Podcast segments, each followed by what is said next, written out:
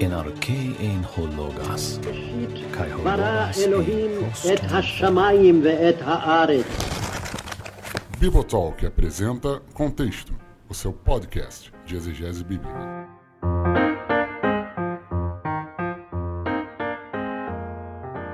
Olá a todos, eu sou o Paulo Oni, bem-vindos a mais um episódio de Contexto, o seu podcast de exegese bíblica, episódio de número 2. Hoje o episódio é especial com uma entrevista ó de tirar o chapéu. Mas antes, os nossos prolegômenos.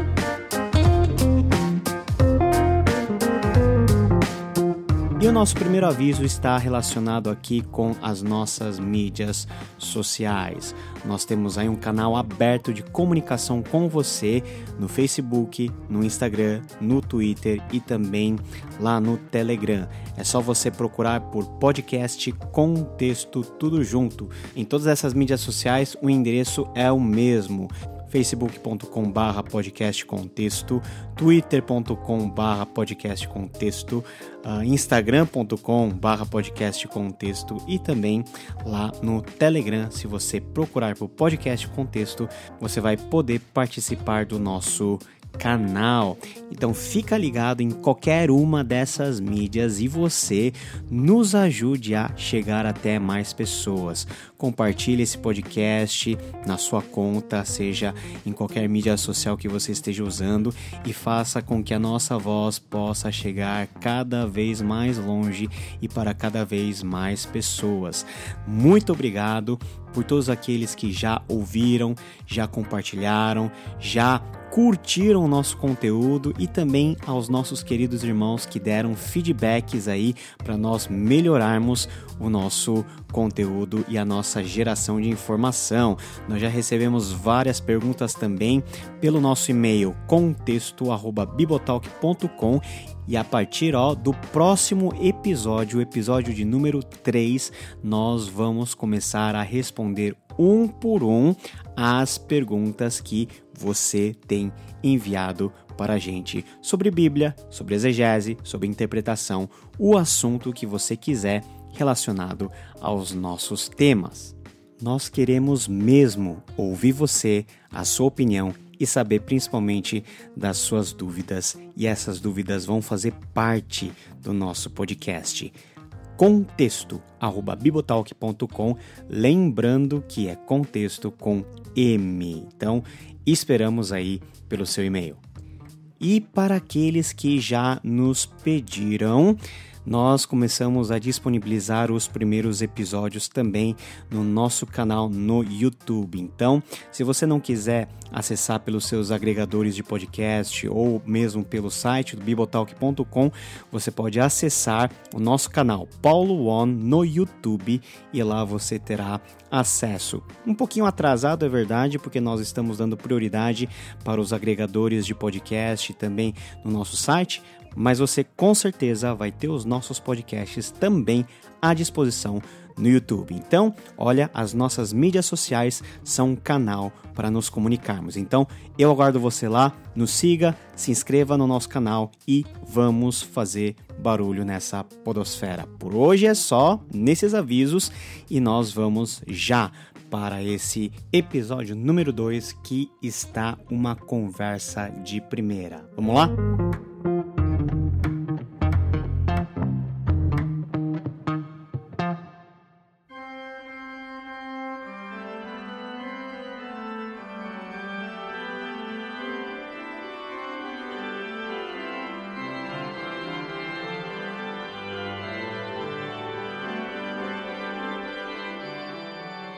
Hoje, exatamente hoje, quinta-feira, dia 31 de outubro de 2019, comemoramos o ano 502 da Reforma Protestante. E com certeza uma das mudanças mais drásticas que esse movimento nos legou, ou que de alguma maneira restaurou, foi a centralidade da pregação pública da palavra de Deus dentro da vida da igreja. Martinho Lutero tinha, por exemplo, uma visão muito elevada da pregação. quando ele elencou algumas boas prioridades e virtudes de um pregador, ele fez uma lista de nove itens. Primeiro, ele deve ensinar sistematicamente. Segundo, ter boa perspicácia. Terceiro, ser eloquente. Quarto, ter uma boa voz. Quinto, uma boa memória. Depois, em sexto lugar, deve saber quando chegar ao fim. E poderíamos acrescentar o sétimo, ter certeza da sua doutrina. Além disso, em oitavo lugar, deveria o pregador arriscar e envolver o corpo e o sangue, as riquezas e a honra na palavra de Deus. E por fim, o pregador deveria deixar-se zombar e escarnecer por todos. A despeito dessas qualidades que para Martinho Lutero eram qualidades essenciais de um pregador, ele chegou a afirmar o seguinte: a alma pode dispensar de todas as coisas, menos da palavra de Deus.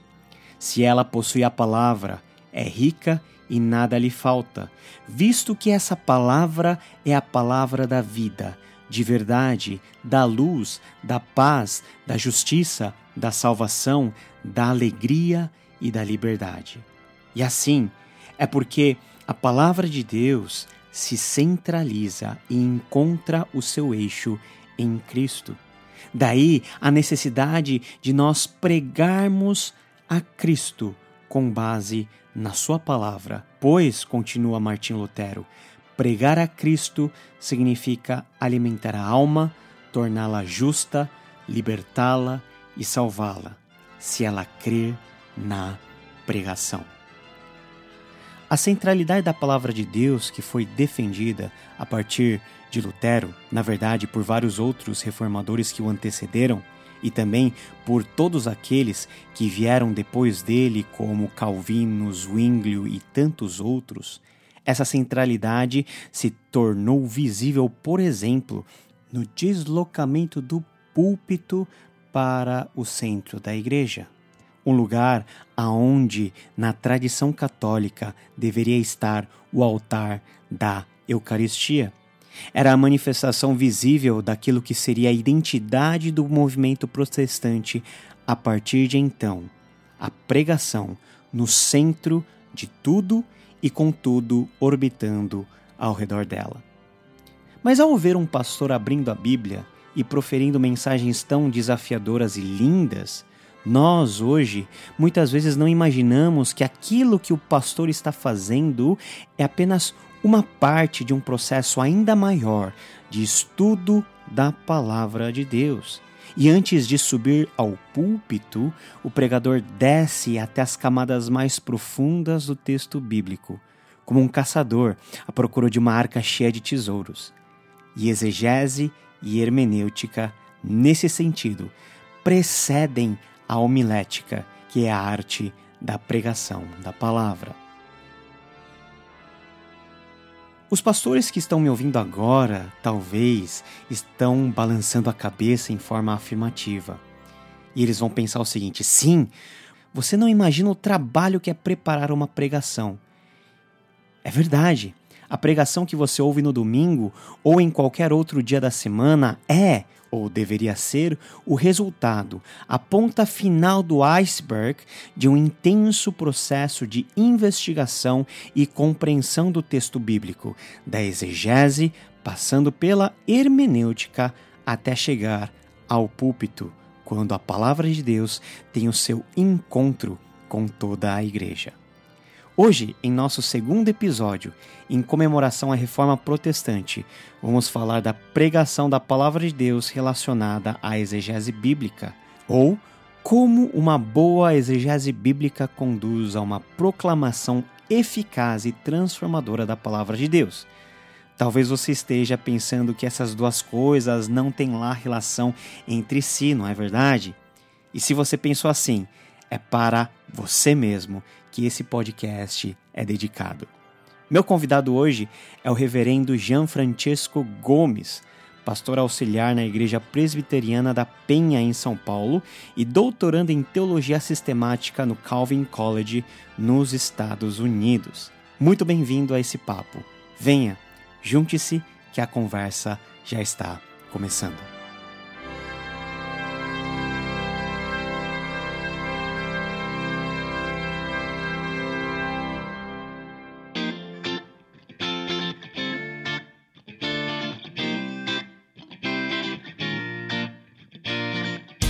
Bom, pessoal, estou aqui com o nosso primeiro entrevistado aqui do Contexto, nosso podcast de exegese bíblica, para falar um pouquinho sobre exegese, mas com um viés um pouquinho mais prático, né? Vamos falar sobre exegese e pregação. E para isso, convidei o meu amigo, pastor Jean Francesco. Muito prazer em ter você aqui, cara. É um privilégio poder falar contigo. Obrigado, Paulo. O privilégio é todo meu participar desse ministério que você tem aí também como podcast. Já vem acompanhando o seu ministério aí pelo YouTube, pelo Instagram. É um grande privilégio poder contribuir com aquilo que Deus tem feito através da sua vida. Cara, muito obrigado aí. E a gente queria falar um pouquinho, para começar, um pouquinho da sua experiência. É a primeira vez que você grava aqui no Bibotalk e especificamente no nosso podcast. Fala um pouquinho sobre você, como tem sido a sua experiência pastoral e como é que você foi parar aí nos Estados Unidos, no meio do frio, né? Muito bem. Eu fui para o seminário quando eu tinha 18 anos. Eu fui muito cedo a minha conversão aconteceu por volta dos 14 anos e desde então aquela sede, vontade de conhecer a palavra de Deus, de evangelizar os amigos. 18 anos fui para o seminário, fiquei lá quatro anos e aí com 22 anos eu fui ordenado pastor presbiteriano. É. Nossa, muito cedo, hein, Jean? Foi, foi muito cedo, 22 anos. E aí logo que eu acabei o seminário, eu não tinha pretensão nenhuma de ir para o mundo acadêmico ou para docência. Eu queria ser pastor, especialmente pastor de juventude. Mas aí um amigo, que era professor do seminário de Campinas, o pastor Adrien Bausels, ele foi o culpado, vamos dizer assim, por muita coisa que aconteceu comigo, porque ele me convidou para ser professor assistente dele na área de pregação no seminário presbiteriano de Campinas. E foi aí que tudo começou. Tudo começou por ali. A pregação, a princípio, não era nem a disciplina que eu gostava ou pensava em me aperfeiçoar. Eu gostava muito de teologia do Novo Testamento. Mas aí acabou que eu fui entrando de fininho ali pela porta de trás, fui dando algumas aulas e eu acabei dando aula lá por mais de três anos consecutivos. E aí, durante esse período, eu comecei a perceber que me faltava um pouco mais de sal grosso na minha constituição teológica. E aí, então decidi fazer o, o mestrado. Foi aí que eu fui para o Andrew Jumper. Para quem é pastor presbiteriano que nos ouve, você tem uma bolsa integral para fazer pós-graduação. Então, eu aproveitei essa oportunidade e fiz um mestrado em. Na verdade, foi um mestrado duplo. Eu sou mestre tanto em Novo Testamento quanto em teologia sistemática. Como que você consegue lidar com o estresse da pregação, porque uh, a pregação, o ministério pastoral já é um ministério atarefado e ainda mais quando você prega ou quando você tem uma agenda de pregação cheia, bem atarefado, às vezes a gente deixa um pouquinho a desejar em termos de preparo da mensagem. Como que você lida com isso? Nossa, essa é uma pergunta excelente. E eu comecei a perceber a relevância dessa pergunta quando eu me mudei para cá. Aqui nos Estados Unidos, o pastor ele tem uma rotina muito diferente do pastor no Brasil. Tanto que o número de suicídios, de pessoas com depressão, aqui nos Estados Unidos é muito menor do que no Brasil. A carga de produtividade que é exigida de um pastor brasileiro é extremamente cruel em comparação ao que um pastor produz aqui. Por exemplo, quando eu falo para os meus amigos aqui do, do seminário que lá no Brasil eu pregava por, por volta de cinco vezes por semana, eles, eles dão risada, eles não acreditam. Como que pode ser verdade uma coisa dessa? Mas é exatamente a verdade. Às vezes você prega num culto de segunda, num estudo bíblico de quarta, um culto de quinta, a programação de jovens na sexta, no sábado, escola dominical de manhã no domingo, pregação domingo à noite. É a rotina do pastor no Brasil, pelo menos era a minha rotina. E assim, é, pode ser muito estressante se você não tiver estratégia. E eu acho que a, grande estratégia para mim que deu certo é o que a gente chama de lexio continua, que é a ideia de você expor livros. Porque, Paulo, do contrário, cara, você vai ficar de segunda a quinta só para escolher o texto que você vai pregar. Isso é verdade. Não, essa rotina, essa rotina eu conheço bem, porque eu já fui é, agora eu tô na Igreja Presbiteriana do Brasil, mas a minha vida toda eu fui da Igreja Presbiteriana e no contexto coreano. E lá tem culto todo dia, né? Todos os, todas as reuniões de oração tem pregação, todo culto, enfim. Então era uma rotina muito extenuante e a gente não tinha tempo para ter aquele momento de profundidade, de estudo. E era um parto, eu lembro no começo do meu ministério que a pior coisa era você escolher um texto texto para você começar a preparar para pregação. Então, é, é isso que você está fazendo faz muito sentido aqui no nosso contexto brasileiro. É, então, o que eu fazia era o seguinte: já que eu tenho pouco tempo de ministério, pouco tempo de vida e muito sermão para pregar, por que não pregar os livros da Bíblia? E assim eu fiz por mais de vai, seis anos do meu ministério só expondo livros isso dá uma, uma dimensão de interpretação para a gente e para a igreja também, né? Você, você, acaba dando uma dieta balanceada para a igreja e, e acaba se capacitando como pregador de uma forma incrível. Então, é assim mais ou menos que eu, que eu consegui. É, só para dar um exemplo, na nossa igreja, a gente já expôs do capítulo 1 até o último, Provérbios, Salmos, Efésios, Romanos, Gálatas, Apocalipse, Gênesis e por aí vai. Então, assim, a, é, não, tem, não tem atalhos. Você escolhe o texto na segunda-feira, já vai começando a estudar, encontrando os principais uh, assuntos, ideia central na terça, quarta. Chega na sexta-feira, está com a mensagem pronta, pelo menos a principal, né? Porque o John Stott, o John Stott dizia que numa semana você só consegue preparar um sermão com S maiúsculo. O resto é tudo com F minúsculo. É aquele sermãozinho assim, mais ou menos, entendeu? Não deu muito tempo de fazer uma exegese. O sermão com S maiúsculo é um só. É verdade, é verdade. Aquele de sustância, né? É, exatamente. Mas, cara, o que você está falando é muito interessante, porque, por exemplo, dentro. Isso a gente vê muito acontecer nos círculos mais, vamos dizer assim, reformados, dentro da igreja presbiteriana, onde a formação do próprio pastor é voltado para que ele pregue de forma expositiva.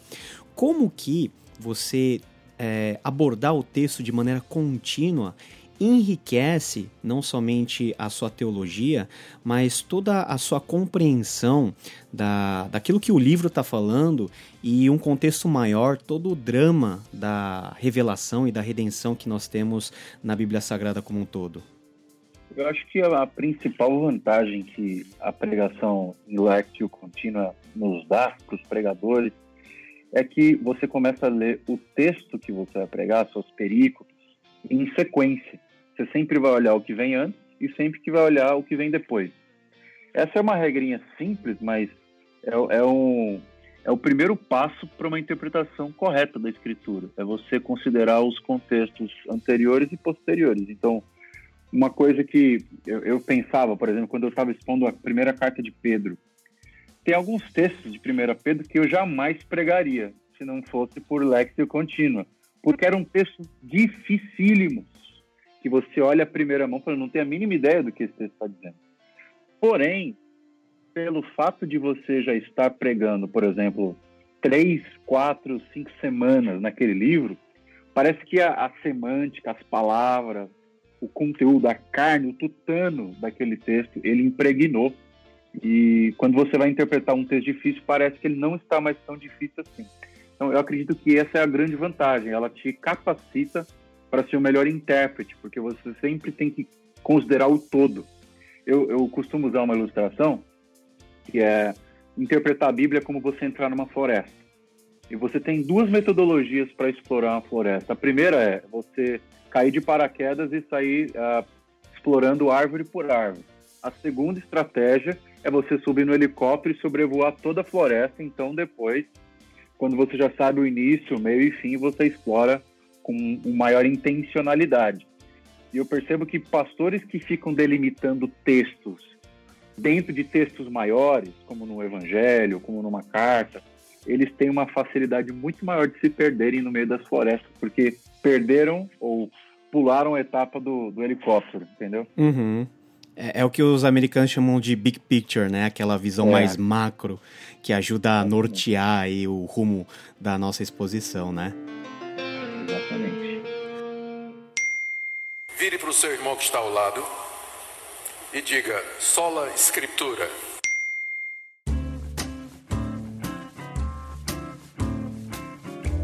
Cara, mas Pegando então o gancho do que você está falando, da lectio contínua, de, uma, de um esquema de pregação mais, uh, vamos dizer assim, mais, mais continuado no texto bíblico, em livros, né, em, em sequências mais amplas da Bíblia, como que é o seu processo aí de preparo dessa mensagem? Porque uh, nós estamos falando com uma audiência que provavelmente não tem tanta instrução, por exemplo, nas línguas originais, mas nós que andamos no seminário, a gente aprende a lidar com essa linguagem, aprende a lidar com as metodologias da exegese, da hermenêutica. Como que você produz o seu sermão ao longo da semana e quais, quais que são os passos, né, o caminho de ouro que você eh, desenvolveu ao, ao, longo do seu ministério para você finalmente estar em cima do púlpito e pregar com relativa intrepidez, né? Muito bem. Bom, a primeira coisa que eu tenho que ter é, é o texto que eu vou pregar. E se eu já tenho o livro, por exemplo, de uma série, então eu já, eu já eliminei uma etapa. Eu já sei qual texto eu vou pregar. Antes de começar uma série de exposições no livro, a gente já delimitou todas as perícopes daquela série. Então, eu tenho o texto na mão.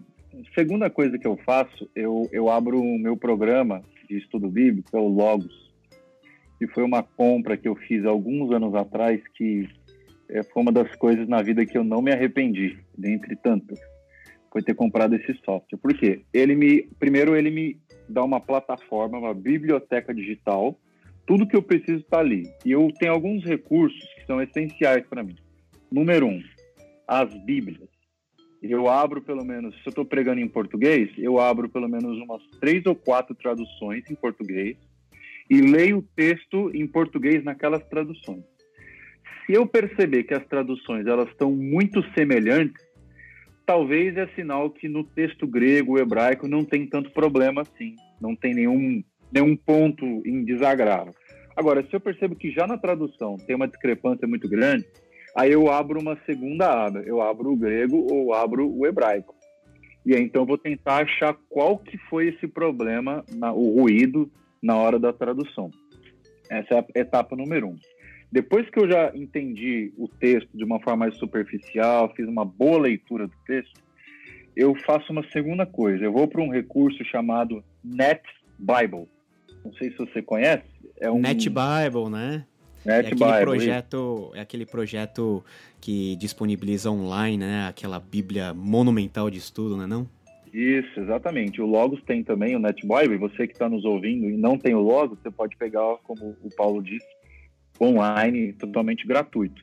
Então eu vou para o NetBible e olho os comentários que eles fizeram, tanto na tradução, porque ele tem uma tradução própria, e os comentários específicos de cada texto, quais foram as variantes e tudo mais. Ah, então essas são as, as primeiras coisas que eu faço. Só nesses primeiros passos já vou ter uma noção muito clara de quais são as ideias principais, quais são as nuances daquele texto. E aí obviamente eu tento fazer alguns uh, rascunhos, vamos dizer assim, do que, que eu entendi.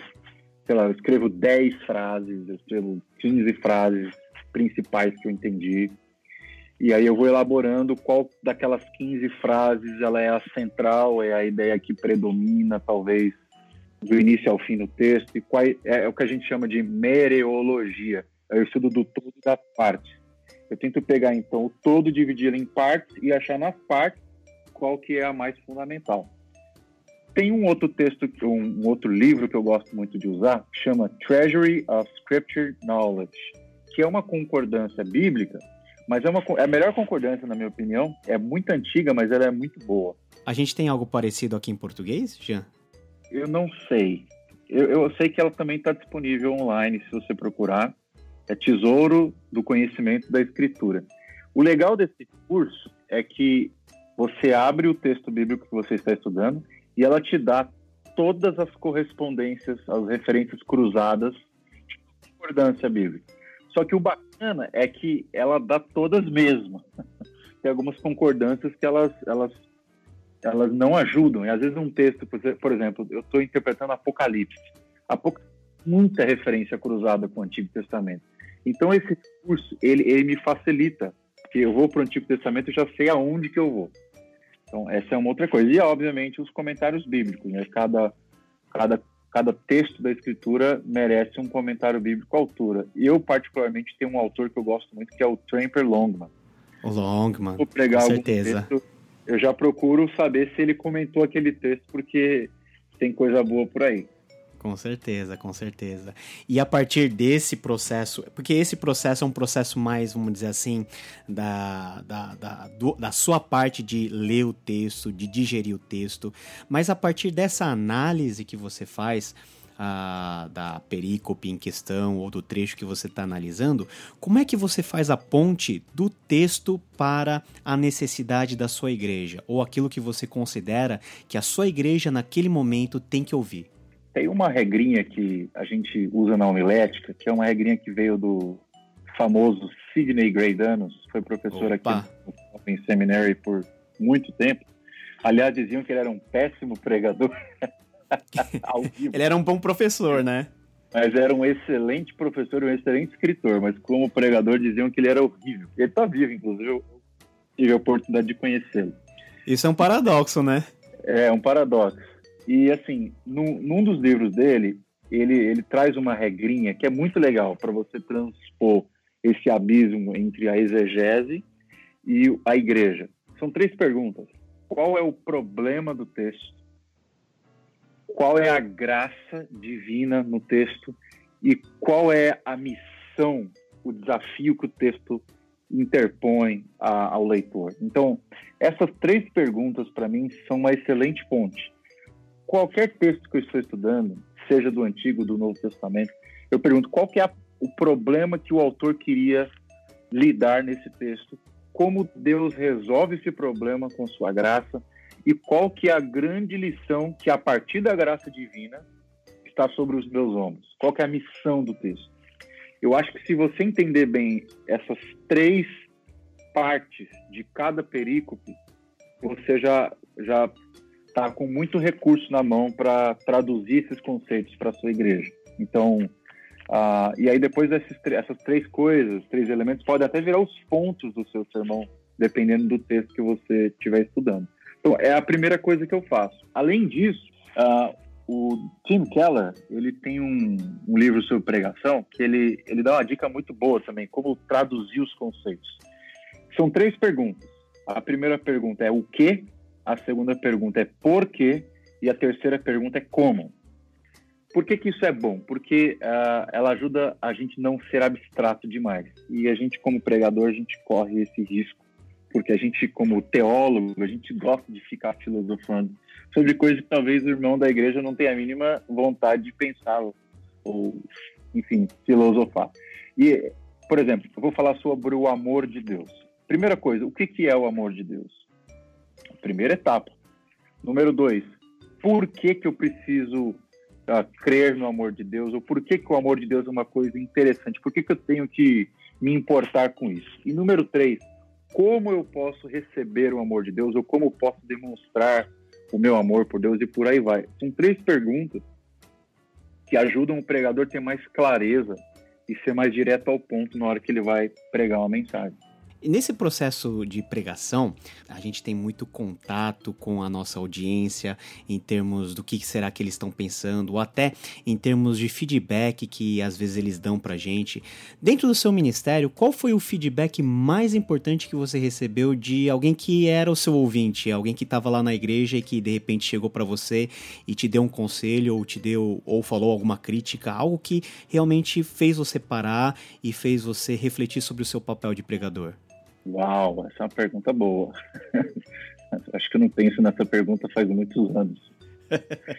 Bom, pensando aqui, uh, no começo do meu ministério, quando eu ainda era seminarista, eu tomava muita paulada, especialmente do, do meu tutor. Uma das ah, coisas que ele. Mas seminarista existe para isso, né? Para tomar paulada de todo mundo, né? É, eu, depois que eu, me, eu fui ordenado pastor, eu confesso que eu tomei muito menos paulada do que, de, do que antes. É... Mas uma das coisas que eu, que eu pisava muito na bola no começo, até porque não tinha muito conteúdo mesmo, era ficar contando história demais. Esse, esse foi uma coisa que ah, o pastor dizia, cara, você, você conta muita história, você tem que pregar a Bíblia, tem que expor o texto. E essa era uma das minhas tentações. Porque tem a ver com a minha personalidade, né? Eu sou um cara falador, gosto de contar história. E às vezes, às vezes não, você traz para o púlpito aquilo que você é. Não tem como você fugir. Se você é uma pessoa mais tímida, introvertida, uh, você vai trazer para o púlpito exatamente quem você é, a não ser que você tente se travestir na hora de pregar a palavra, mas você é você. Assim, uma segunda coisa que me, me foi muito útil uh, foi uma coisa que a minha mãe sempre me fala. Minha mãe é uma das minhas audiências mais seletas, porque todos os sermões que eu prego ela está presente, pelo menos Opa. na igreja. Um elogio que ela sempre me deu foi a minha clareza. E ela sempre me encorajou muito. Meu filho, seja claro. Dá para entender tudo que você fala. Por mais complexo que seja o assunto, você fala de um jeito claro e é isso que a gente precisa ouvir. Uhum. De, certa, de, certa, de certa forma, ela está certa, porque uh, tem muitos pregadores que falam muito difícil. E se você parar para pensar, os bons pregadores são aqueles que falam fácil. Né? Por exemplo, eu vou citar um, eu sei que está no seu radar aí, de eu falar de uma das minhas referências, mas um pregador do Brasil que fala fácil e tem um conteúdo muito profundo é o, é o pastor Nicodemos, Augusto Nicodemos. A minha esposa era apaixonada por ouvir os sermões dele, porque é um cara super capacitado, super treinado biblicamente, teologicamente, mas que quando prega, ele, ele, ele, ele usa a linguagem do povo. Eu acho que essa é uma característica da boa pregação. Essa é uma linguagem simples, clara e direta para o coração das pessoas. Vire para o seu irmão que está ao lado e diga: sola escritura. Gente falou bastante do texto, da importância do texto, e eu acho que é algo relativamente consensual que a gente tem que ter um cuidado muito grande em trazer uma interpretação correta, em nos prepararmos em termos de estudo. E puxando muito do que você comentou sobre a tentação que o pregador tem em às vezes mostrar o seu conhecimento ou o seu poder de retórica, eu queria que você explorasse agora um pouquinho sobre a importância da vida do pregador diante da palavra de Deus, porque o pregador, quando prepara a mensagem, ele é a primeira audiência da sua própria homilia.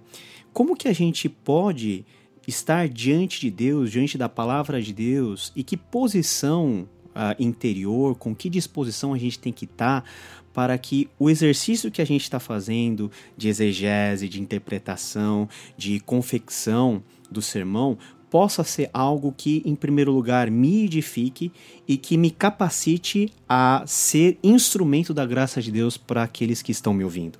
Excelente.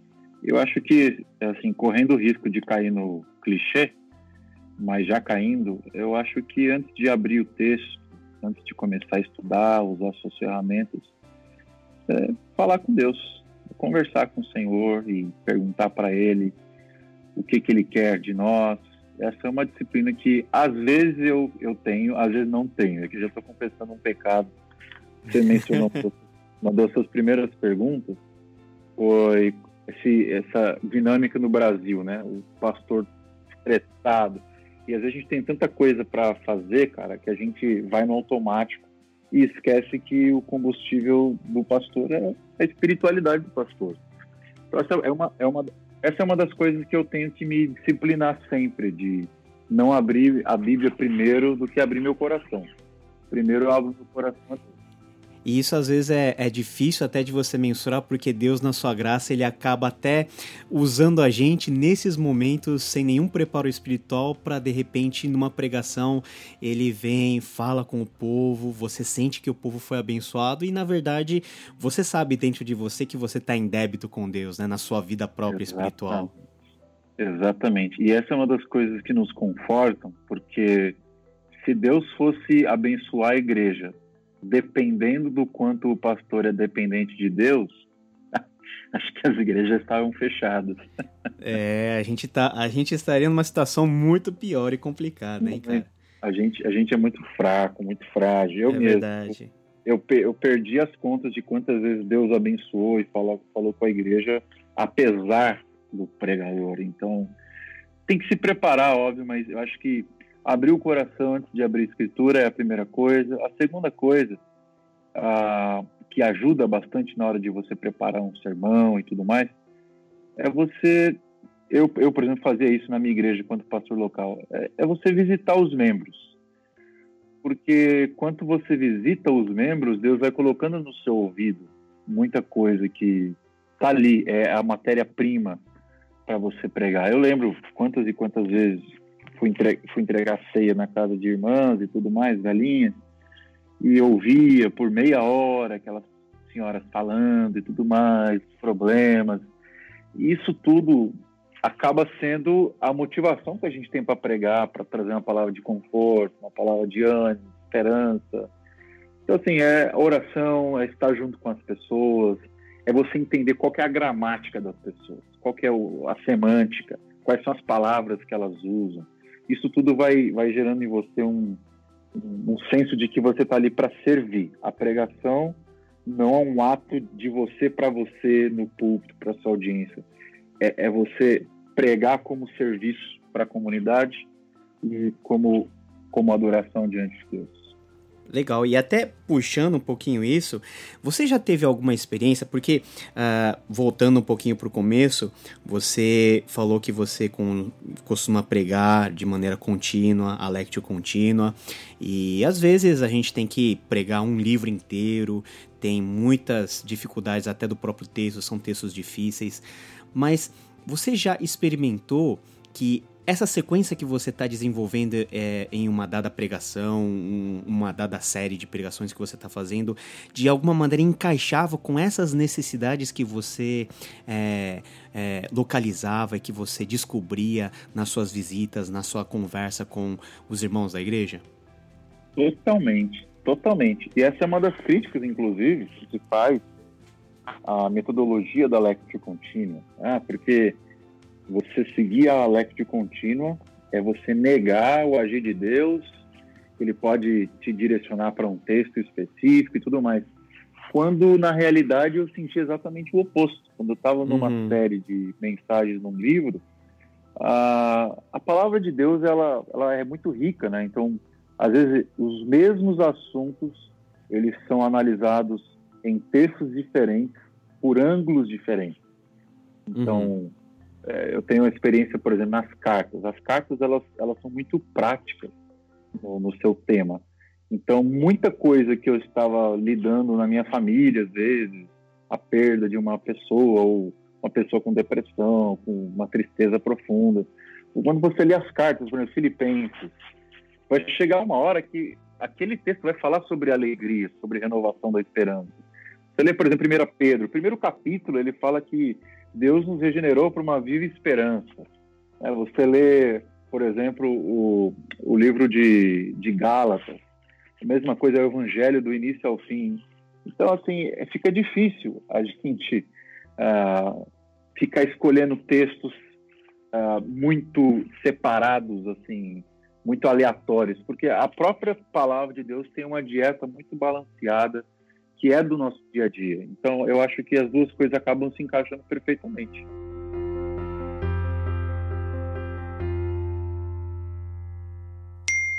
Vire para o seu irmão que está ao lado e diga: sola escritura.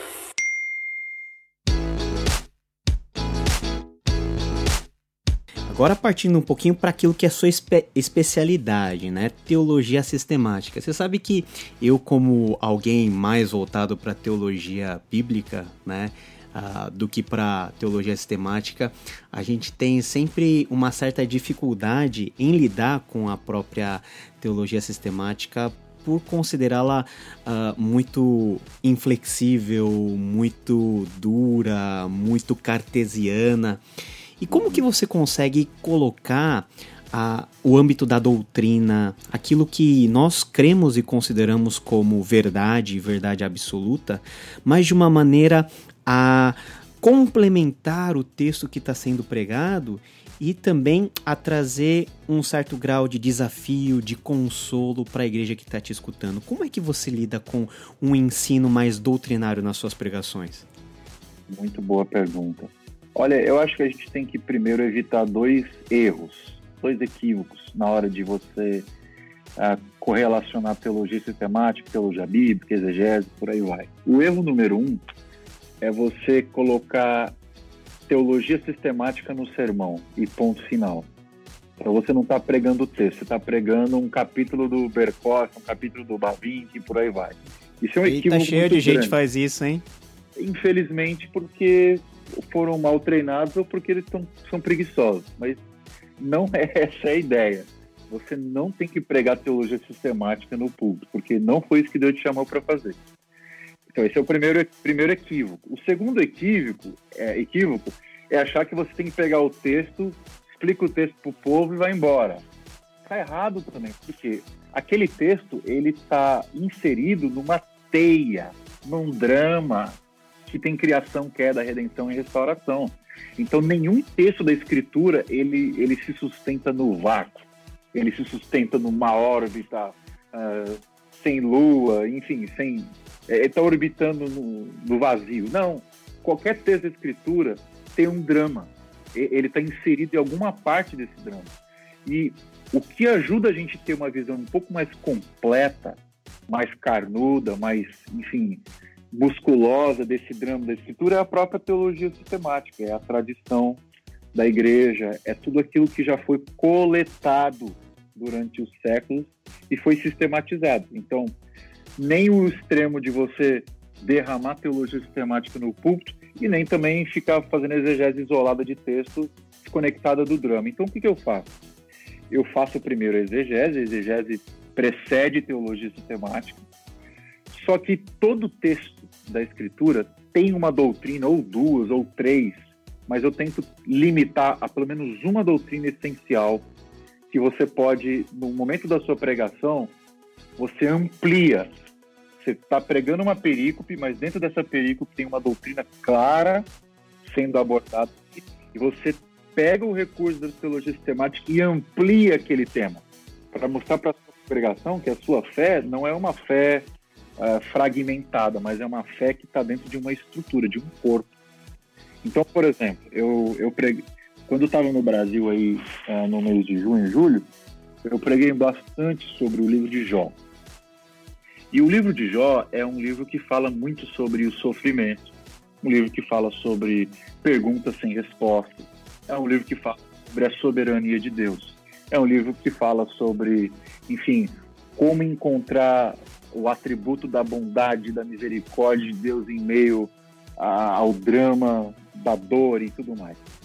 Muito bem, você pega o texto, você examina o texto, você descobre quais são as nuances do texto, mas você não pode passar desapercebido de grandes doutrinas que estão ali. Por exemplo, a doutrina da soberania de Deus.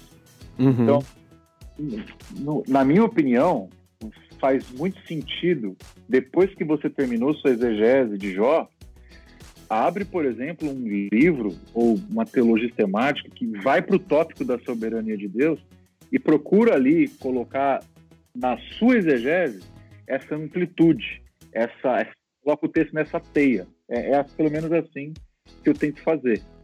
Uh, eu acho que vale muito a pena. Então, não é nem colocar sistemática no púlpito, nem deixar uma exegese no vácuo. É você tentar fazer uma, uma síntese, por assim dizer, ou colocar cada peça no seu lugar. É porque me parece que, pelo menos no estágio uh, de igreja que nós estamos aqui no Brasil, muitas pessoas tiveram um certo trauma com esse tipo de pregação mais dogmática, por ela transpassar ou parecer algo muito impositivo, legalista, sem às vezes está salpicado com a graça de Deus, com o próprio texto. E como que a gente consegue contornar essa, essa tendência natural que a gente passou a criar dentro da nossa, da nossa vida evangélica aqui no Brasil, que é avesso a qualquer tipo de doutrina, qualquer tipo de tentativas de sistematização, como se isso fosse religiosidade e o contrário fosse uma vida piedosa? Interessante a sua pergunta, porque a, palavra doutrina, ela na sua raiz, né, ela significa ensino. Então é uma coisa super positiva, super benéfica. Mas por alguma razão ela, ela se tornou um fardo, né? É, mas aí que tá, né? Se você vai na raiz da coisa, doutrina é aquilo que é uma tentativa de explicar a beleza da vida com Deus. Então, por exemplo, você experimenta a bondade de Deus na sua vida dia a dia. A doutrina da bondade de Deus nada mais é do que uma tentativa de expressar por meio de palavras, de conteúdos que fazem sentido na sua cabeça e com uma coletânea de texto e escritura, o quanto a sua experiência ela é inteligível. Então, assim, doutrina boa, ela é sempre benéfica. Eu acho que o problema é que a gente criou algumas doutrinas que elas não têm, elas não atingem o seu objetivo principal. Doutrina foi feita para edificação da igreja. E os teólogos são especialistas em fazer doutrina de, de escritório, doutrina de gabinete pastoral, doutrina acadêmica. Principalmente, se você pegar, por exemplo, os melhores livros da academia, sei lá, sobre o livro de Jó, você vai ver que muita coisa que estão discutindo ali, o pessoal da igreja não está nem aí. Essa é a grande verdade. Então, a gente cria esses abismos, mas não era para ser assim, eu acho que não precisa ser assim desde que você explique para a igreja, para sua comunidade, para o seu grupo de jovens e por aí vai, de que a doutrina nada mais é do que uma tentativa que a igreja faz de repensar a sua própria prática. Né? Então, o credo apostólico nada mais é do que isso. É a igreja colocando num papel o que, que ela crê. É a experiência que ela teve com o Criador, com o Redentor e com o Espírito Santo Uh, e, e, assim, as nossas confissões de fé, de Westminster, o catecismo de Harvard, aí vai. É simplesmente colocar no papel aquilo que a gente crê e aquilo que a gente ama, né? A primeira pergunta uh, do catecismo de Heidelberg é qual é o seu único conforto na vida e na morte? Não tem coisa mais prática do que isso. Uhum. Você vai para Westminster, a mesma coisa. Qual que é o fim principal e supremo do ser humano? Você vai, por exemplo, a primeira pergunta do Catecismo de Genebra, que Calvino escreveu e viu 542. Qual é o fim supremo do ser humano? A resposta é muito simples: é conhecer a Deus, usá-lo para sempre, é, é, entender que você não tem outra riqueza na vida do que o seu Salvador. Então, esse princípio da doutrina como algo prático, algo benéfico, algo que tem a ver com as entranhas da vida cristã, que precisa ser restaurado. Porque senão a gente cria uma falsa dicotomia entre experiência com Deus e doutrina uhum. mas a falsa dicotomia. Porque quem uhum. tem experiência com Deus quer ter entendimento do que significa essa experiência. Usando a, a expressão de Anselmo, né, é fé em busca de entendimento. Creio, portanto, vou atrás de entender aquilo que eu creio. Então é assim que eu tento dialogar com, com a igreja, com jovens. A gente precisa conhecer doutrina por causa da nossa vida de adoração por causa da nossa experiência com Deus, por causa da missão da igreja. A doutrina é uma serva da igreja. Por isso que eu, eu gosto muito, assim, é um, é um, teólogo meio ingrato no meio reformado, mas um dos caras que entendeu muito bem isso foi o Karl Barth. Ele é um dos únicos dogmatas que escreveu uma Church Dogmatics, a dogmática para a igreja. E Monumental. É esse Exatamente, esse é o sentido da, da, da doutrina é, escrever alguma coisa que a igreja entenda. É, porque a gente, tanto lidando com exegese, também com doutrina, a gente tem uma tentação muito grande de nos prender em cima de uma torre de marfim e a gente vomitar conceitos e esperar que a igreja siga aquilo que a gente está colocando como parâmetro, né? Muitas vezes antibíblico, mas enfim.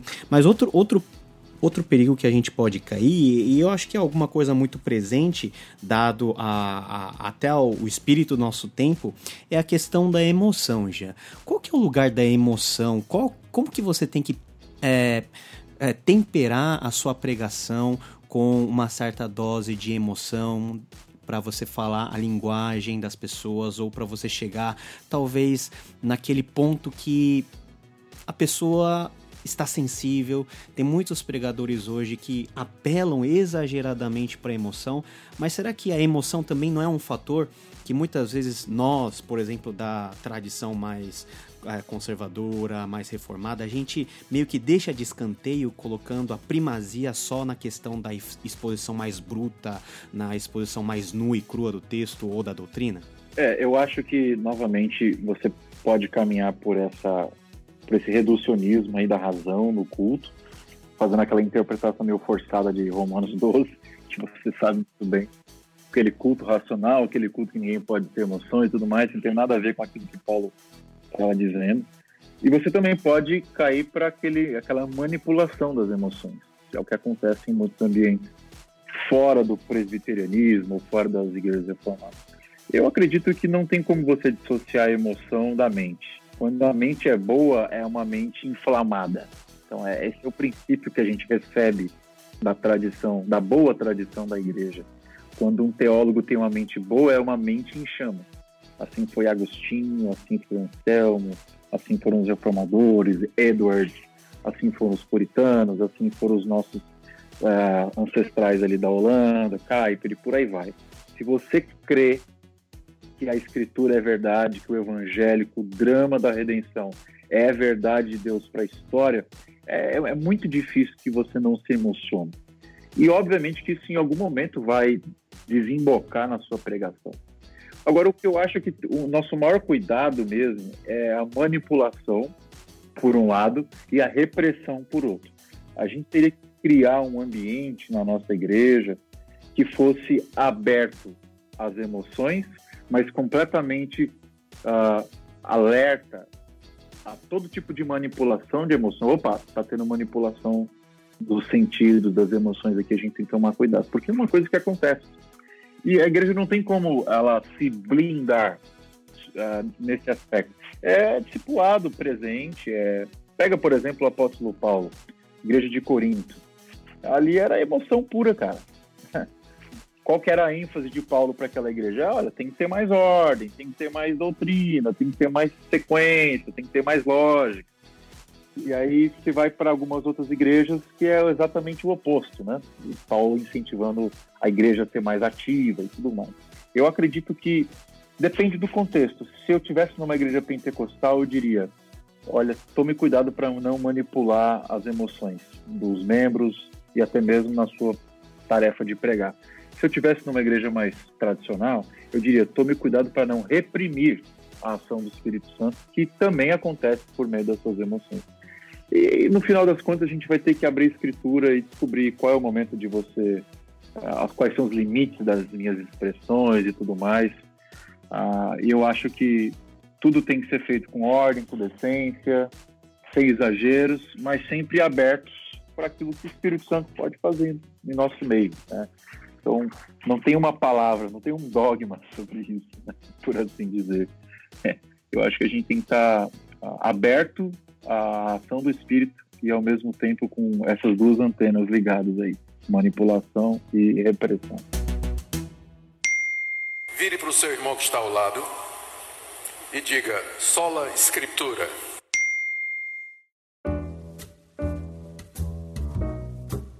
Jean, agora caminhando já para o final da nossa conversa, queria tocar em alguns aspectos um pouquinho sensíveis, talvez seja um pouquinho polêmico a gente tocar nesse assunto, mas como, como o nosso tema é pregação, eu acho que é impossível a gente fugir das pautas que nós estamos vivendo hoje. Em primeiro lugar, a questão da política, cara. Como que a gente lida com isso em âmbito de ensino público na igreja, mais especificamente é, por meio da pregação? Olha, eu acho que uma coisa que a igreja precisa entender, é, a, a princípio, é parar de fazer essa dicotomia de que política é uma coisa que se faz no Congresso e vida subjetiva, vida religiosa é algo que a gente faz na igreja, certo? Isso não se sustenta na prática, porque polis ou política, no sentido mais puro, tem a ver com a vida em comunidade, tem a, tem a ver com a vida em sociedade. Então, em certo sentido, tudo que a gente faz é política. Então, a igreja, quando se reúne num domingo, como um grupo tá, de 600 pessoas, mil pessoas, que vão celebrar a ceia do Senhor, e na ceia do Senhor é proclamado Jesus como Kyrios, o Rei dos Reis. Ora, não é isso um ato político? Eu não estou dizendo que o único rei que merece ouvidos é o Senhor dos Senhores, e por causa disso, todos os outros senhores, ou que se assumem como tais, são mera, meramente vassalos, ou, na pior das hipóteses, apenas ah, coadjuvantes nesse drama todo. Então, acho que a primeira coisa que a igreja precisa entender é isso: é que política não é só aquilo que o Congresso, que o Executivo e com o Legislativo e com o Judiciário, que eles fazem lá em Brasília. Não é somente o, o, o vereador, o deputado, o prefeito, o governador, o presidente. Política tem a ver com o nosso jeito de viver a vida. Então, tem a ver com você limpar a sua, a sua garagem, limpar o seu, sua rua, tem a ver com você ser uma pessoa gentil com seus vizinhos, tem a, tem a ver com você ser pessoa ética e por aí vai. Eu acredito que a igreja ela, ela corre um sério risco, isso aqui eu falo com muito temor e tremor, de ser cativa a discursos políticos. E acho que a gente está vivendo isso um pouco no Brasil, que a gente está batizando algumas ideologias como cristãs, e isso, isso tem um preço. E a gente está pagando esse preço, que é o preço do ridículo, muitas vezes, né? Da igreja, ela, ela perder a voz profética. Que quando a gente batiza ideologia, por exemplo, a, ah, a posição cristã é a esquerda, porque a, a esquerda é, promove os valores da bondade, da solidariedade, da generosidade, ou a gente batiza os valores da direita, da liberdade do indivíduo e tal, do livre comércio. Quando a gente fica batizando ideologia, a gente perde a voz profética. Eu acho que a primeira coisa que a gente tem que fazer é entender isso, que a gente não tem ideologia nenhuma. A gente é, é do reino e, obviamente, por sermos do reino, às vezes a nossa ideologia vai se parecer mais para um lado, às vezes vai se parecer mais do outro, dependendo das circunstâncias, mais para um lado do que para o outro e vice-versa. Mas em todos os casos, o que a gente tem que dizer para a sociedade é assim diz o Senhor. Eu acho que, nesse sentido, a, o Novo Testamento, o Antigo Testamento estão repletos de, de porções claramente nos ensinando como fazer isso. Romanos 13, o próprio Jesus, a, a figura de João Batista. Se você for para o Antigo Testamento, a figura dos juízes, a figura dos reis, a figura dos profetas. Se for, por exemplo, os profetas menores, os doze ali, estão repletos de denúncias contra o rei, denúncias contra o, o patrão que não honra o seu funcionário, ou aquele que maltrata escravo, ou aquele que não cuida bem da sua família, ou do filho que não honra pai, seja, tudo isso está envolvido nessa grande teia que é a vida política. Eu acho que a primeira coisa é isso. Número um, não parar de fazer essa diferenciação entre público e privado. Não, a vida é pública independente de onde você estiver. E número, e número dois é não batizar a ideologia, entender que o reino é algo maior do que isso e que o reino pode se parecer com alguma coisa aqui e acolá, mas ele jamais ele, ele se deixa absorver por uma, por uma cápsula uh, ideológica. A gente tem que ser sempre independente. Haja o que houver, custe o que custar.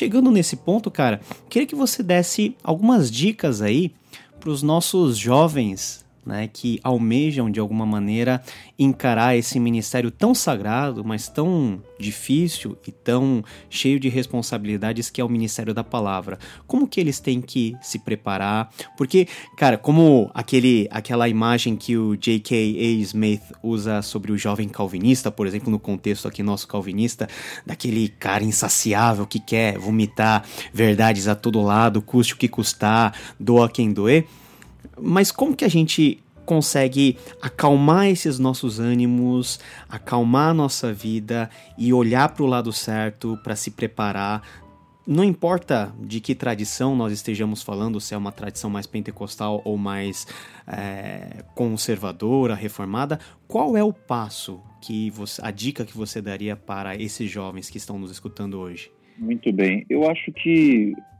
ler a história da igreja seria um passo excelente é para você não se entusiasmar demais com coisa que é coisa humana, por melhor que seja. É, por exemplo, a gente muitas vezes fala da reforma protestante como algo maravilhoso, como algo impecável. E de fato foi algo maravilhoso, a ação de Deus está ali presente, mas dentro da reforma protestante tem vários defeitos. Né? Você olha, por exemplo, Lutero e os outros reformadores da Suíça, eles não se conversavam. Né? Você vê as brigas que eles tinham. Eu tava, esses dias eu estava estudando sobre os cânones de Dort, e um dos, dos caras mais proeminentes era o Francisco Gomaros, que era da ala dos uh, aqueles que defendiam a soberania de Deus, e ele ele estava brigando com outro rapaz que era da mesma ala que ele, só que discordava de um ponto bem pequenininho. A discordância foi tal que eles desafiaram um ou outro para um duelo de espada, custando a vida e a morte. Então assim, é, são coisas assim da nossa história que a gente não gostaria que tivesse acontecido, mas a gente não tem como negar, aconteceu. É, a reforma protestante está marcada por violência, marcada por muitas coisas que hoje a gente, tá, a gente está no século 21, a gente não pensa mais nessas coisas, mas temos as mesmas tendências, temos os mesmos erros. Eu acho que uh, nesse despertamento, ou essa ressurgência reformada no nosso país, e até aqui em alguns lugares dos Estados Unidos, é bom a gente lembrar isso. Todo movimento ele, ele pode ter essa ação divina por detrás, mas ele sempre ele é carregado por alguns probleminhas, até para Deus nos trazer a humildade. Eu acho que até nisso tem a soberania de Deus, de Deus permitir que a gente dê umas pisadas na bola para a gente manter a humildade. Por exemplo, né, no meio dos calvinistas, né, a tamanha arrogância que muitas vezes nós nos dirigimos aos outros irmãos de outras igrejas, é, infelizmente, é uma bolada nas costas, né? Como a gente poderia é, um, é uma coisa que ela é exata antítese daquilo que a gente prega. A gente prega a graça, a gente prega a suficiência de Deus sobre o ser humano. Quando o ser humano se interpõe sobre o outro desse jeito, a gente está pregando um, um, evangelho muito diferente. Então a gente tem que, eu, eu diria para esse jovem rapaz que se interessou pela teologia reformada, que está ansioso, que está animado, número um, Continue sua meditação na Escritura, continue lendo a Bíblia diariamente, continue fazendo a sua oração. Número dois, leia a história da igreja com olhos abertos e com os ouvidos abertos. E perceba que em toda a história do cristianismo, o cristão, a igreja sempre teve os seus altos e baixos, e vai ser assim até a parousia, até a vinda de Cristo. Então, isso deve nos gerar humildade, deve nos gerar quebrantamento. Essa é a primeira coisa. E a outra coisa que eu diria é: não tente viver uma vida cristã fora da comunhão da sua igreja. Porque o que a gente vê, às vezes, muito nesses rapazes que estão interessados pela fé reformada, é que o fato deles se interessarem por essa teologia nova faz com que eles com, comecem a ficar com intrigas dentro da igreja.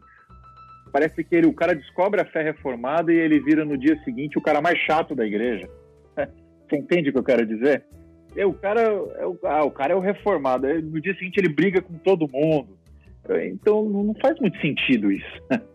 Se você é o que conheceu a fé reformada, você é o cara que devia trazer graça para a igreja e, e devia tentar viver essa graça em meio ao seu pastor, aos seus presbíteros e tudo mais.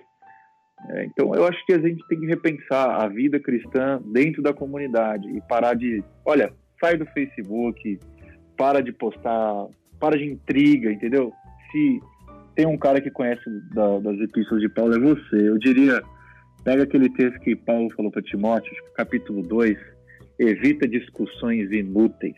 Esse é um conselho para os Timóteos de hoje.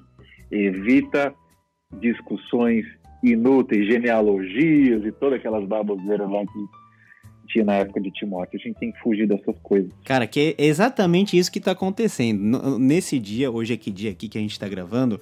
Hoje, dia 14 de outubro, saiu um videozinho lá que o pastor Silas Malafaia da Assembleia de Deus lá Vitória em Cristo, ele, ele tem um, um, uns 10, 11 minutos lá de vídeo extremamente né, contundente né, na defesa da posição dele, né, chamando alguns calvinistas de extremados, tal, destruidores da igreja, mas a gente, em certa medida, a gente merece ouvir isso daí, porque muitos de nós fizemos estragos muito grandes, é, não, não sabendo refrear a, a, a, nossa paixão pela doutrina e não sabendo ter misericórdia e amor para com os nossos irmãos, coisa também que acontece dentro do contexto pentecostal, né? Nós estamos igualados e, e o que você falou para mim é muito relevante porque nos joga e nos leva para o centro novamente, para o centro, para Jesus, para a comunhão que nós temos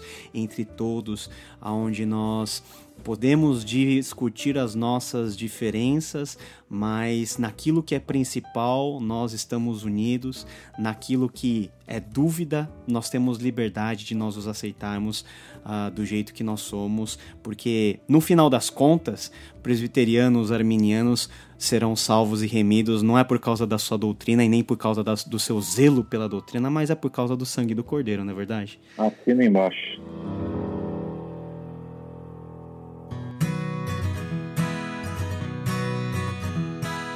Jean, ó, a gente já tá terminando, mas eu não queria que a gente terminasse essa conversa sem você falar do seu. Eu acho que é o mais recente livro, né? Que é Sim. O Significado do Namoro, né? Fala um pouquinho dele e por que, que esse livro é importante, principalmente, de novo, para os nossos jovens aí, Legal. que almejam o ministério, ou, ou para qualquer jovem que esteja nos ouvindo. Legal, e até com, conectando esse assunto com o que a gente falou antes, da onde surgiu a ideia de eu escrever esse livro? Bom, esse livro nada mais é do que algumas pregações que eu fiz para os adolescentes e jovens da igreja que eu trabalhei por muitos anos, foi a Igreja Presbiteriana da Penha. Então eram ah, palestras, eu não sabia. eram palestras, ah, umas 12 palestras que eu, enfim, ensinei para eles por muitos anos e um ou outro dizia, ô oh, pastor, você podia pegar essas palestras e colocar num livro e tudo mais. E acabei juntando essas 12, 13 palestras em 5, 6 capítulos. Obviamente eu, eu, mudei um pouco da linguagem uh, daqueles, daquelas mensagens e aí se transformou naquele livro. Então, acho que até um, é até um incentivo para aquele que é pastor, que nos ouve, que gostaria de escrever. Uh, boa parte dos escritos dos grandes teólogos aí da história da igreja começaram assim. Eram mensagens que ele trazia para a igreja e que depois ele chegava em casa, olhava com um pouco mais de cuidado e publicava, virava livro. É, eu vou citar só um exemplo assim para encorajar vocês aí, que é o próprio Abraham Kuyper.